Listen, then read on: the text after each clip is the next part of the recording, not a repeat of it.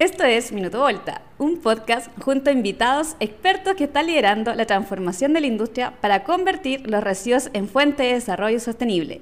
Este capítulo es presentado por Javier Fonseca y Matías Rodríguez.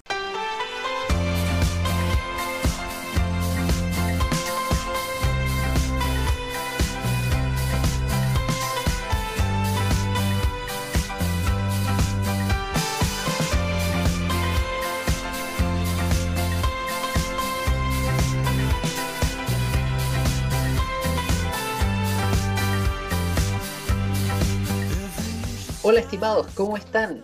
Esto es un nuevo capítulo de Minuto Volta. Javier Fonseca, que les habla, les da la bienvenida. Y además le aprovecho de dar la bienvenida a mi compañero Matías Rodríguez. ¿Cómo estáis, Mati? Bien, bien, gracias Javier, me gustó. Ese, fue como cuando entra el Undertaker a la lucha libre. Cuando entra WrestleMania, así mismo me presentaste, amigo mío. Te lo agradezco mucho porque este capítulo número 8 de Minuto Volta está fantástico, me encantó. Así es, estimado. Ahora nos vamos a meter en un tema tal vez un poquito más, un poquito más nuevo, diría yo, dentro de, de Volta, que es la economía circular.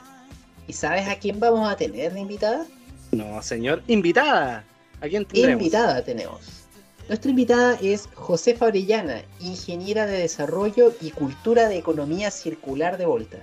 Fantástico, señor. Le damos la bienvenida, amigos, al capítulo número 8 de Minuto Volta. ¿Cómo estás, Josefa?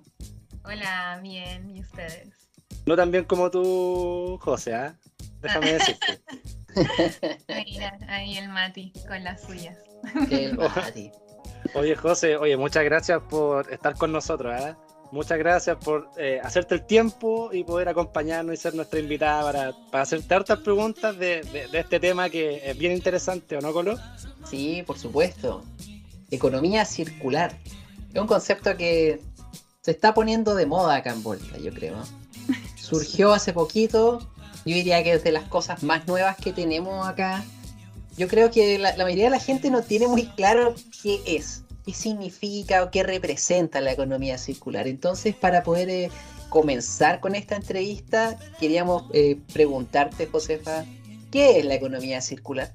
Eh, ya, oye, igual yo antes también quería dar las gracias, porque por la invitación, así que, aunque me hayan considerado dentro de las nuevas generaciones, ya, eh, el tema de la economía circular, bueno, antes, creo que el concepto como tal es un poco complejo de explicar así como, como de buena primera, entonces creo que, que primero, claro, hay que entender que la economía circular es un modelo económico, eh, pero que busca actualizar otro modelo económico. Entonces el modelo económico actual, como para entender por qué se, se está pensando en este, esta circularidad, es el modelo de la linealidad, que es esto de extraigo material, hago producción con esto, después lo vendo, lo consumo y uno lo desecha.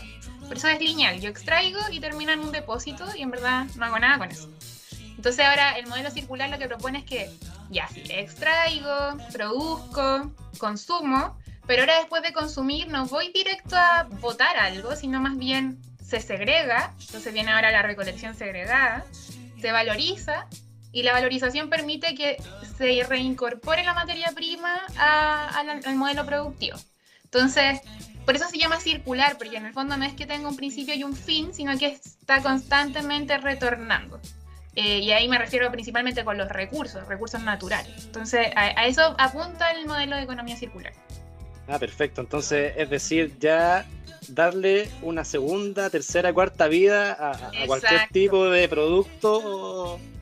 Así es, ¿cierto? Exacto. Exacto. Eso es, es como, ese es un principio básico eh, que es que circule la mayor cantidad, de maximizar la circulación de los recursos en, en, cualquier sistema, en el fondo. Y este sería el modelo económico. Entonces, como el mineral, el, metal, por ejemplo, yo recirculo el metal todo lo que puedo. Como el cobre, que el cobre es como el clásico ejemplo en Chile.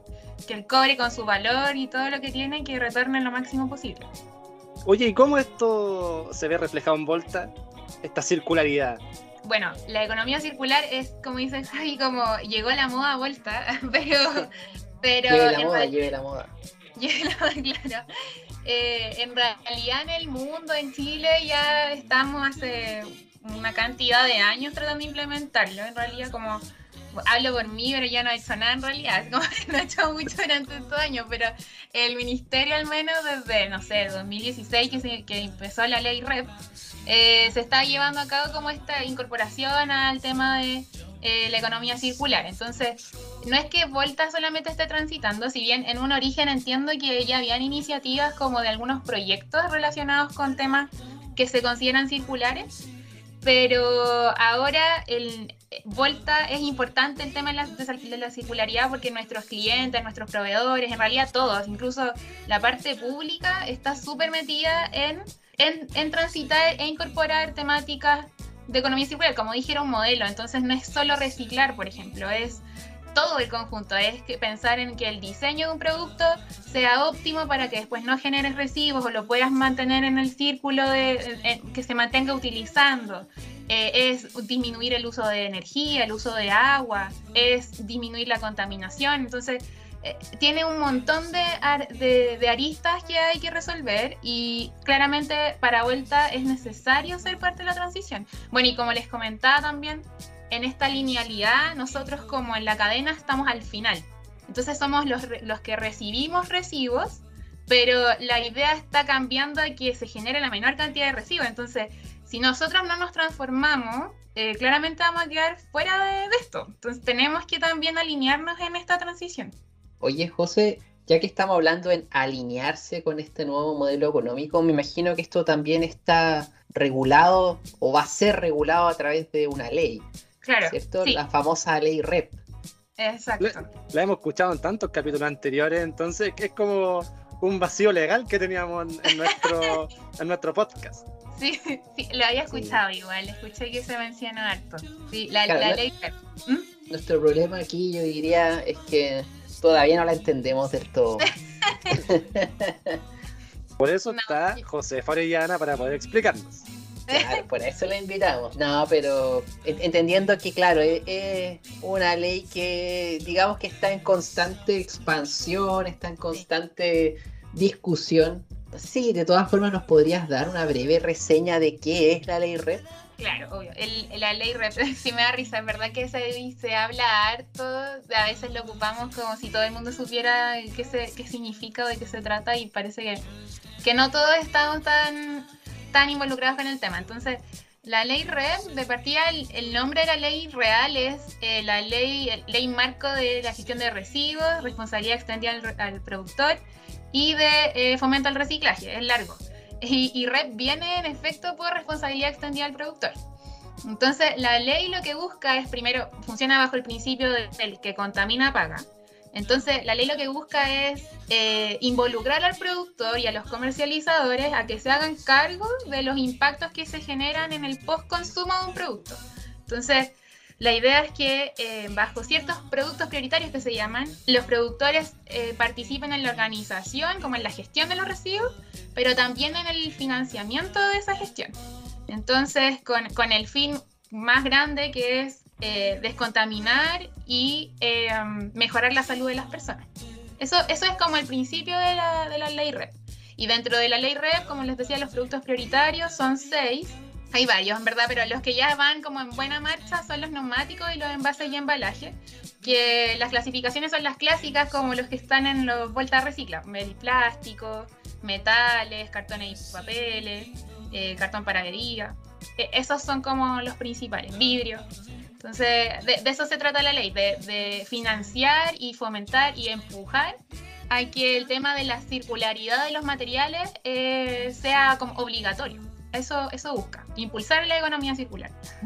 Ah, vendría siendo como, eh, como, lo dijiste al comienzo, es como una ley tipo Moraga. El que contamina, paga. Paga, exacto. Es decir, Qué bueno que le explicaste así. por supuesto que le voy a explicar así. Eh, entonces, esta ley, a resumidas cuentas, está obligando, es una ley que obliga a los productores a reutilizar todos los recursos que, o, residuos que generan.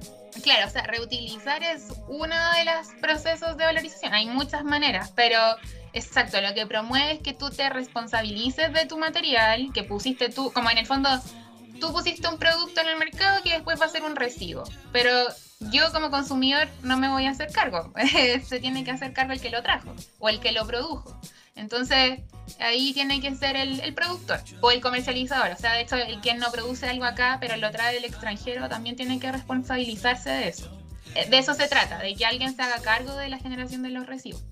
¿La ley exige metas a los productores ah. de, de, algo? Sí, sí, eh, las metas están establecidas. De hecho, parte de las prioridades de la empresa también están relacionadas con eso. Las metas de, están establecidas desde 2020, creo que, que, fue la última definición del decreto, que se establecieron metas de aquí a, bueno, desde que parte eh, la ley, que es el próximo año, el cumplimiento, o sea, aparte, como tienes que empezar a cumplir las metas y las mediciones se van a empezar a tomar desde septiembre del próximo año, 2023. Entonces, eh, son metas para residuos domiciliarios y residuos industriales y cada uno tiene sus categorías y de, residuos a medir y, tiene sus metas específicas. Entonces lo que busca es que se cumpla y, quien no la cumpla eh, arriesga multa. Esa, es así, así de simple, como así funciona la ley. Esa es la, el simple, porque en realidad el sistema completo es súper complejo, pero así va a funcionar.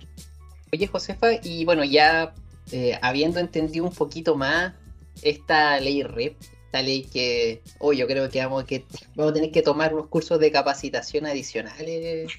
O sea, no solo nosotros, yo creo que toda la empresa va a tener que prepararse bien para, para esta ley REP, pero según tenemos entendido, igual ya tenemos ciertos avances como empresa en, respecto a lo que es economía circular y, y esta ley REP. No sé si nos podrías contar un poco de qué iniciativas estamos impulsando actualmente en Volta justamente respecto a esta ley, a esta ley red. Sí, claro, oye, tenemos iniciativas tipo servicio y, algunas que también están asociadas más de manera como cultura interna.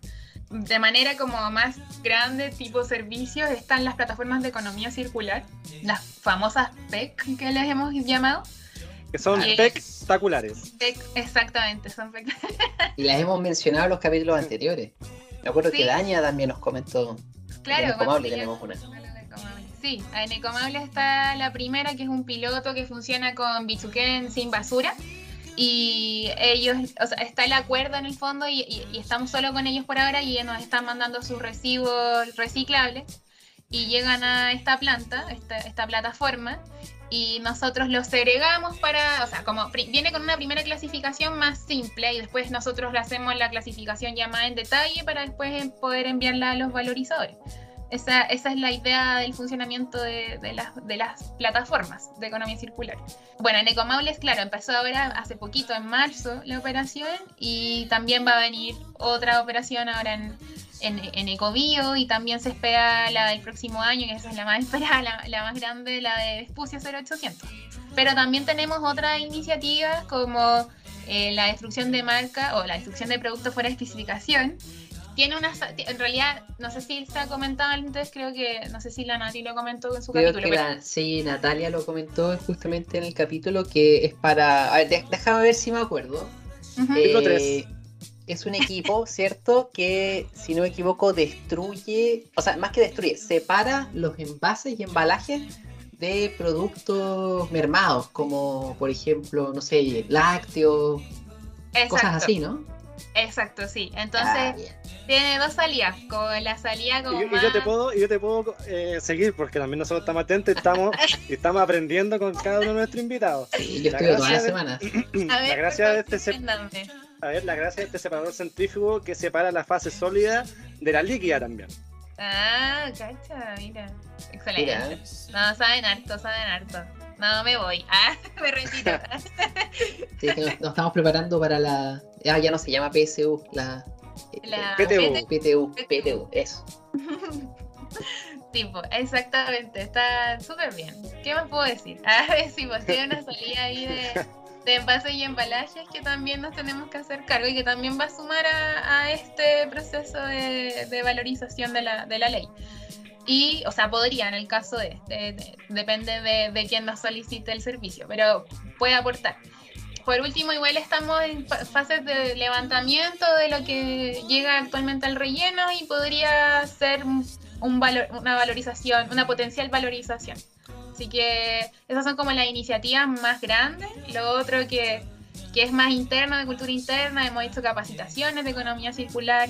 Y también están nuestros puntos de vuelta recicla, que son los puntos de reciclaje de todas las plantas. Así que ahí motivando a que, que se ocupen, que, que, quienes estén en planta y puedan ocuparla, lleven sus cositas de la misma planta y clasifiquen sus materiales. Perfecto, y, lo encuentro fantástico. ¿Sí? De todas maneras, lo encuentro fantástico también. Eh, de acuerdo a lo que también nos no habían comentado otros invitados también, por ejemplo, que han nombrado bastante la biodigestión anaeróbica, que eso también va, va a permitir la recuperación de, de riles, que va a, va a permitir recuperar la fase líquida y entregar, eh, convertir ese ril en agua en calidad de riego, que también vendría siendo circularidad. Eso, es circularidad, pero no está ligado a la ley REP. Eso, eso es diferente. Pero exacto, o sea, de proyectos de economía circular tenemos hartos más. Tenemos proyectos de, de, referidos al orgánico, como dices tú, Mati, los biodigestores. Eh, tenemos compostaje, que la Dania lo menciona en Ecomable. Y, eh, ¿qué más les puedo contar? No, creo que esos son como los grandes eh, proyectos de circularidad que hay en Volta actualmente. Bueno, sí, la, la, la, Risa en particular yo creo que es un ejemplo de, de planta circular con su recuperación de agua que la encuentro súper potente. Yo encuentro que es un gran ejemplo de, de planta, la verdad. Oye, José, ¿y qué desafío, desafíos grandes tiene Volta a, a, un plazo ya mediano o largo en, en temas de, de, economía circular o circularidad? Mm, yo creo que los desafíos son bueno, primero estar súper atentos a cómo avanza el tema de la ley REP, porque es todo nuevo, o sea, como decía Javier, que nos tendríamos que informar, sí, definitivamente yo también estoy de acuerdo, porque el próximo año van a empezar las licitaciones de, de estos sistemas integrados de gestión que se llaman, que van a ser los que van a ser, en el fondo ellos van a promover que, que ocurra todo este punto central de juntar los productores con los proveedores de servicios, etcétera. Ellos se tienen, ellos tienen que hacer todo ese manejo y son quienes van a licitar estos, estos servicios, estos procesos. Y nunca los hemos hecho, entonces ellos tampoco han hecho una licitación de eso, nosotros nunca hemos participado en una licitación así, entonces tenemos que estar súper atentos a qué tenemos que entregar, ahí veo a Javi, Sí. sí, estoy, estoy viendo que tenemos que modificar justamente nuestra oferta de servicios. Tenemos claro. que adaptarla a la ley REP. Recordemos, recordemos que nuestro presentador, Javier Fonseca, trabaja en la parte comercial, entonces Hola, ya está viendo problemas, ya se está cabeceando este hombre. eh, es uno de los desafíos que tenemos este año, yo diría. Sí, sí, se viene intenso por ese lado y como a macro, así como a, a nivel más grande encuentro yo, como estar súper atento a los lanzamientos de las licitaciones, a quiénes se, qué otro sistema de integrados de gestión se suman, que de hecho se ha estado publicando en LinkedIn, ahí la, la Andreina hace, con, con, comunicaciones hace harta, harto trabajo con eso, hay que estar atentos, tras bambalinas. Y también una parte interna, o sea, el tema de la cultura interna envuelta y transitar, eso también es súper complejo porque es súper estructural. Entonces, este año, incluso en el rindo cuentas, el gerente con, dijo que estábamos apuntando que, que la economía circular era uno de los focos más importantes. Entonces, eh, tenemos que empezar a movernos, a hacer actividades, tenemos que hacer muchas cosas, en verdad. Eso, eso es el desafío importante, creo yo, en la transición interna también. Me imagino actividades de circularidad, no creo que nos pongamos a jugar a la pelota, a jugar ping-pong ah, en, la, no, en, en, los patios comunes.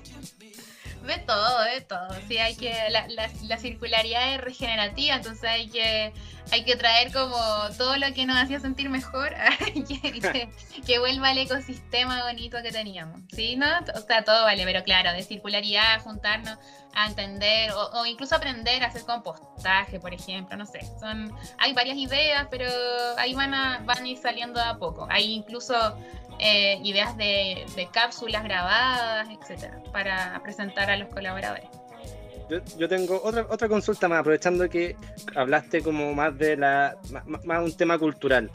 ¿Se, ¿Se, puede llevar esta circularidad más al hogar? ¿Qué se puede hacer en, en nuestras casas? Aprovechando que nuestros auditores también tal vez les gustaría reciclar y, y, y no pueden, porque tal vez no saben o no, claro. no sé, muchas cosas que pueden pasar. Sí, no se entiende. O sea, primero igual el concepto de circularidad, que, que eso yo creo que también también pasa por cómo uno lo comunica, pero no es, y porque estamos súper enfocados en la ley REP, pero la economía circular no, no, no es solo reciclar. Entonces, eh, si tú en tu casa, por ejemplo, tratas de ahorrar en energía, y la energía, en verdad, si uno lo empieza a traducir, es el consumo de un recurso. Entonces, eh, consumir, o sea, disminuir el consumo de ese recurso siempre es, eh, está ligado a, aportar en la circularidad. Que, eso también es consumo, disminuir tu consumo de agua, disminuir quizás ciertos consumos de compra, o sea, también preguntarte y cuestionarte, oye, ¿necesito esto? ¿No lo necesito? creo que esa es siempre la clásica pregunta, de hecho siempre el primer eslabón es eh, reducir el consumo. Entonces, eh, ese por un lado y por el otro, claro, el tema del reciclaje. Ahí igual también informarse con sus municipios, tratar de saber si tienen puntos limpios cercanos, puntos verdes donde llevar sus cosas. Em, si hay alguien a quien preguntar, hay, hay puntos limpios de, de, competencias y de otras empresas que te indican, te, tienen a alguien ahí y te indican como qué puedes llevar, qué no puedes llevar, etcétera. Y bueno, nosotros también en nuestras plantas tenemos a nuestros encargados de medio ambiente que también están súper capacitados para preguntarles como si alguno tiene alguna duda y, consultar si hay ciertos residuos que se pueden reciclar o no.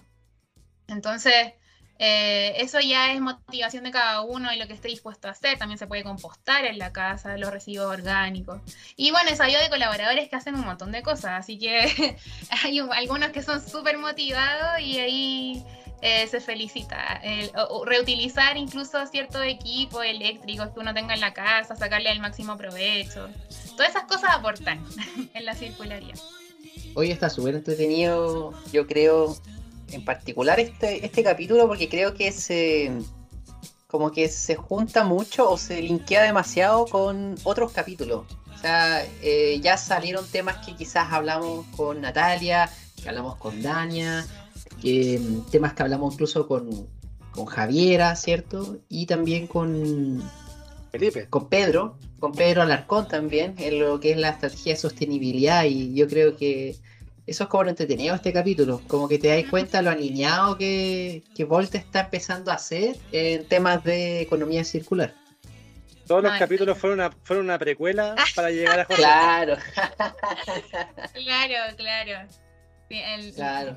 Grande George Lucas. Así es. Claro, había que ver ah. todo lo anterior para entender el, origen de la situación. Es momento ya de pasar a nuestra siguiente sección, que es Minuto de Confianza, que es una sección que a Mati le encanta. Le ah. encanta, Mati. Es la sección nueva, ¿cierto? Vamos, dilo. Es la Vamos, sección nueva. Eh, sí, en donde, bueno, esta, esta sección, la idea es que podamos ya entrar a un plano más personal de, de Josefa Orellana. Ya conocemos a la, a la Josefa en, en, su trabajo en el día a día en, en Volta, pero nos gustaría saber un poco más de, de ti como, como persona, José. Cuéntanos un poco, antes de entrar a, al área de economía circular, ¿dónde estabas? ¿Qué estabas haciendo? Aquí estamos, en Aloeli. Claro. Suena rara la pregunta sabiendo que yo, yo, yo ya sé la respuesta, pero, pero dale.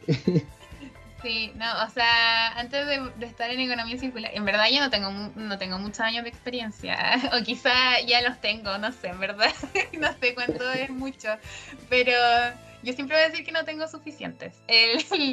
Eh, yo partí trabajando en Volta en la vida, siempre digo eso, eh, mi primer lugar de trabajo y partí en el área comercial igual que Marisol, que es mi jefa, y ahora estamos las dos en, el área de economía circular, y somos solo las dos también, así que ese fue mi origen. Y, la verdad es que lo agradezco bastante, porque creo que el, que el área comercial es, es una súper buena escuela para aprender de, de, todo lo que ofrece de vuelta. Y a mí me sirvió muchísimo, eh, en, en, el lado como más técnico, por así decirlo, pero en el área humana también estoy súper agradecida de haber estado ahí, súper encuentro que, es, que fue súper entretenido y hacer distintas actividades. Y, la gente, o sea, y también tuve harto apoyo, las primeras como frustraciones laborales las pasé y, y, tuve harta gente que me apoyó y lo agradezco harto, que estuvieron ahí en mis momentos, mis momentos difíciles laborales. aprovecha, aprovecha, es tu momento para, para agradecer con nombre y apellido. Sí, no, sí, puedo decirlo. Ah, no, Pero Javier me apoyó harto, Javier me apoyó mucho. De hecho, él, él fue mi, mi, mi primer, mi- o sea, mi último jefe de práctica, pero mi primer eh, como partner de vuelta y el que también, de cierta manera, me trajo a la empresa, porque él, él, él me llamó para, para ofrecerme la postulación al cargo en comercial. Así que obviamente se agradece que alguien alguien haya visto como un potencial en ti, siendo tan joven. O sea, yo encuentro que uno joven como que no, no tiene muy clara la película. y ahí Javier vio, vio algo, vio algo en mí, una luz, una luz de esperanza. Javier está ruborizado a pesar de que él quería que lo nombraran. No, el, el cazador de talentos, el Arsène Wenger de. De vuelta. Eres co- Eres como el manager de Chayanne. Sí, hay varios, fueron- podría nombrarlos a todos, pero claro, Javier fue el punto de entrada y después trabajé con Seba, y Seba también me enseñó. Me cambió la manera de pensar, que la he traído de economía circular también en parte, así que eh, sigo con mis sistemas de Power BI y todo eso no lo pude abandonar. Así que también se agradece eso. Eh, y no el equipo en general. Yo creo que todos tienen algo particular que uno aprendió y, y- y que rescató de cada uno. Pero son muchos, así que no podía nombrarlo a cada uno. Son como veintitantos, ¿no? Según yo son como veinti algo. Uy, ya no me acuerdo. Pero sí, somos algo, algo así. Oye, José, ¿qué es lo que más te gusta de trabajar en Volta? Lo que más me gusta hoy, me gusta que tiene, que tiene muchos procesos y muchas ideas. O sea, aparte que yo estoy con la Marisol y la Marisol en verdad es como una metralleta de ideas.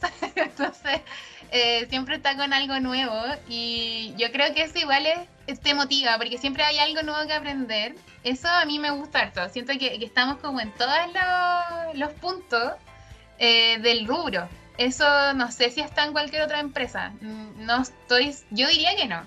Y eso también me- a mí me gusta harto. Creo que es de las cosas que más me gusta de la empresa es que tiene muchos servicios. De hecho, creo que la Javi también lo dijo en su podcast, que era como que ella buscaba esto de, de estar en cosas de sustentabilidad y nuevos proyectos. Y, y en verdad creo que también me sentí súper identificada con su respuesta. Podríamos decir que te gusta la presión, entonces. Ah, no sé. A, a ella no sé si me gusta tanto la presión. Pero me gusta aprender. me gusta aprender. Pero sí, igual está. Hay, hay semanas y semanas. Hay semanas que son más tranquilas y semanas que son una locura. Pero así, así ha sido y no creo que cambie. Pero, pero no sé, se agradece. Se agradece mientras, mientras se pueda también. pues, como darle energía. No, por supuesto. Bueno, ca- cada uno lidia con la presión de, de distintas maneras, yo diría. Entonces, hay gente que a lo mejor lo, lo, lo aguanta o, o- o la sabe. A lo mejor la presión no, no la ve como presión, así que en ese sentido es bien variado. Sí, no, sí es algo que a uno que, que hay que trabajarlo, pero claro, o sea, el, el rubro se mueve así, sobre todo ahora que estamos en toda esta conversación de la transición, entonces hay muchas oportunidades que, que tomar. Eh, es el momento de hacerlo, como están hartas innovaciones, harta, hartos proyectos y, y la idea es aprovechar el momento, que estamos en este proceso de transición, eh, es un buen momento. Como no solo nosotros, Volta, me refiero como a nivel país. Entonces es un buen momento. fantástico. Oye, José, ¿y tú qué esperas de vuelta para el futuro? Oh, ah. tan, tan. ay. Yo espero que Voltan sea el referente, obvio. O sea, si es el, el- lema que tiene, yo también lo espero, que sea un referente en gestión de residuos. Eso por un lado como más del rubro.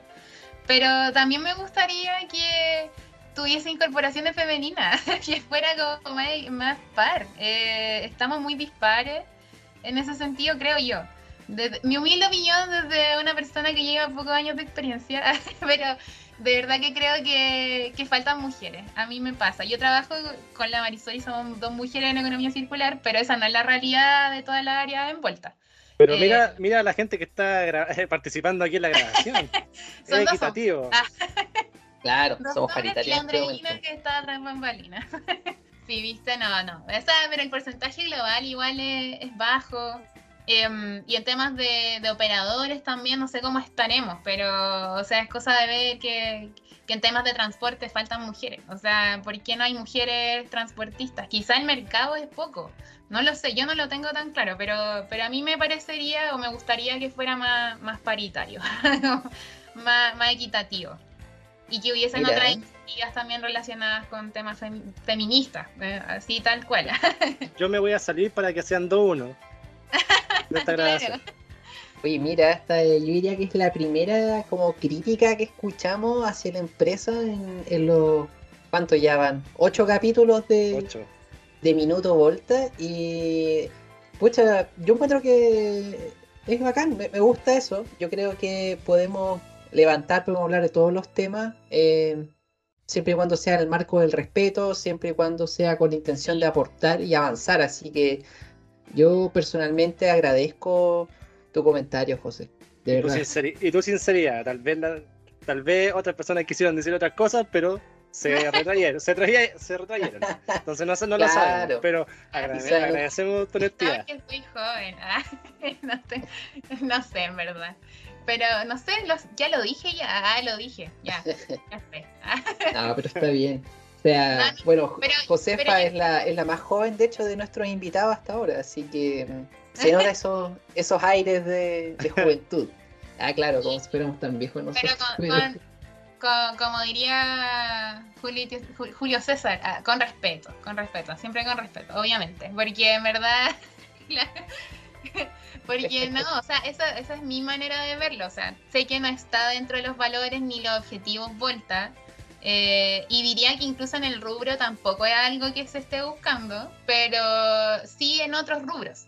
Entonces, igual me gustaría que, o sea, creo que tampoco estoy tan alejada de lo que podría pasar. Eh, yo creo que igual, o sea, de hecho, los objetivos de sostenibilidad ya está incorporado, entonces, de la Así estrategia. es. Entonces, Efectivamente. Eh, la estrategia de sostenibilidad.